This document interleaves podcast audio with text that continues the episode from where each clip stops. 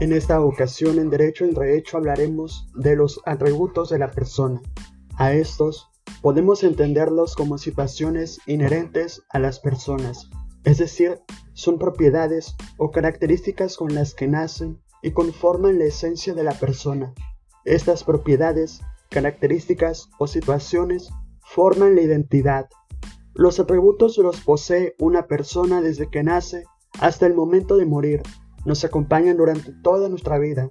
Los atributos a los que hemos estado haciendo mención varían dependiendo de las teorías que se ocupan de su estudio, pero en general se menciona que los atributos son seis, los cuales se comprenden los siguientes. La capacidad, que se divide en capacidad de goce y capacidad de ejercicio. El nombre, el domicilio, el estado civil, el patrimonio y la nacionalidad. Me tomaré la libertad de repetir de nuevo la lista de los atributos.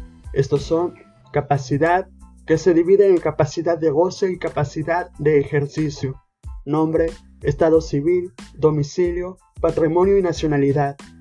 Como mencioné hace un momento, algunas teorías difieren respecto a algunos atributos que acabo de mencionar.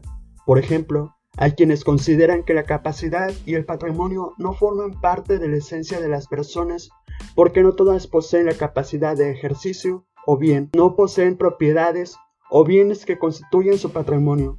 Como conclusión, es importante comprender cuáles son los atributos de las personas porque esos propician a que en el ámbito del derecho tengamos una identidad propia.